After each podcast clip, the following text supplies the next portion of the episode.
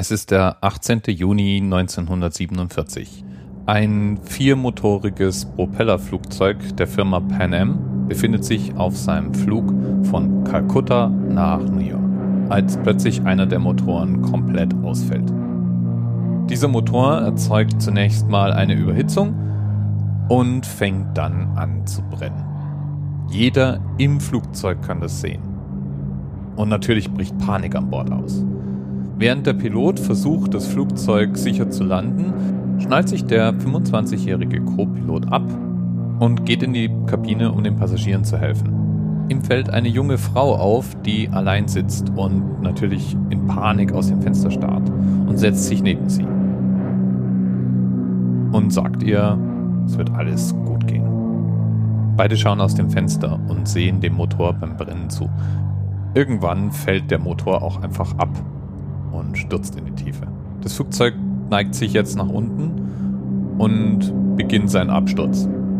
Und trotzdem sitzt der Co-Pilot ruhig neben der Frau und sagt zu ihr, es wird alles gut gehen. Wohl wissend, dass es kaum eine Chance gibt, diesen Absturz zu überleben. Das Flugzeug stürzt ab, stürzt ab, ein langer, langer Sturz und schlägt in der syrischen Wüste auf. 14 Menschen starben sofort. Zwei Crewmitglieder überleben, inklusive dem Co-Pilot, der trotz gebrochener Rippen als allererstes sofort wieder in das brennende Flugzeug rannte und dort Überlebende aus dem Wrack rauszog. Irgendwann hat dann das Flugzeug komplett Feuer gefangen und brannte aus, während die Überlebenden um es rum standen. Alle hofften auf Rettung, aber es kam niemand. Und deswegen nahm der Co-Pilot die Dinge in die Hand und formte zwei Gruppen. Die eine Gruppe ging in die eine Richtung, die andere Gruppe ging mit dem Co-Pilot in die andere Richtung, mitten in die Wüste. Eine Gruppe die Gruppe unter Führung des Co-Pilots hatte ein unglaubliches Glück, denn sie fanden irgendwann ein Dorf. Ein Dorf, in dem es ein Funkgerät gab. Sie riefen um Hilfe und 22 Überlebende wurden gerettet. Unser Co-Pilot nun, der hatte jetzt die Nasen voll von der Fliegerei, kann man nachempfinden, und kündigte bei Pan Am, um eine Karriere als Autor und irgendwann auch beim Film anzufangen. Und was hat er uns hinterlassen? Hör mal hin.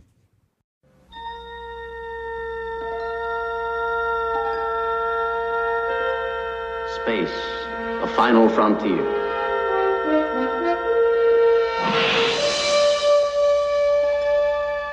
These are the voyages of the starship Enterprise. Its five-year mission, to explore strange new worlds, to seek out new life and new civilizations, to boldly go where no man has gone before.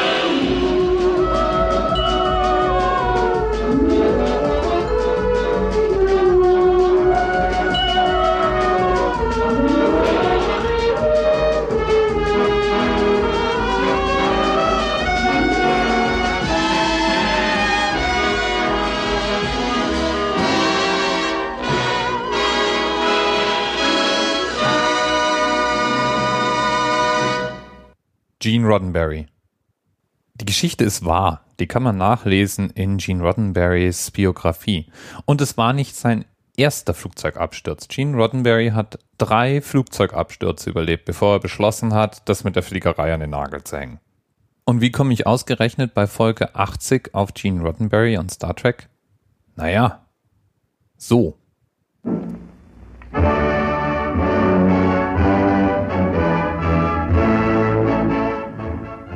Largest ship, the mighty Enterprise, joins the United States Navy as she is commissioned at Newport News, Virginia.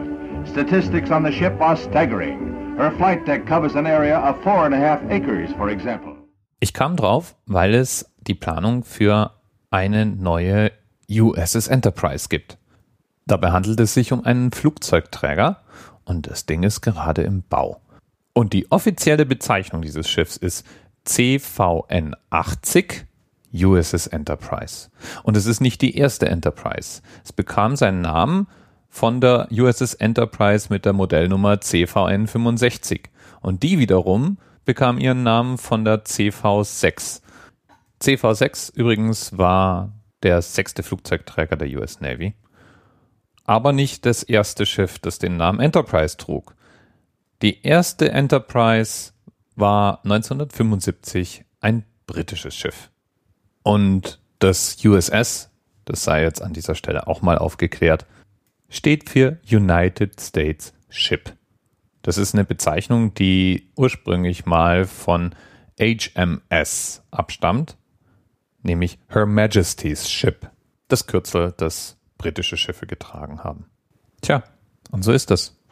Und alles in allem können wir wirklich froh sein, dass Gene Roddenberry nicht ein viertes Mal aufstieg und dann vielleicht endgültig abgestürzt ist, sondern stattdessen die uns allen bekannte Crew der USS Enterprise erdachte und zu einer Popkultur-Ikone werden ließ. Danke, Gene. Bis bald.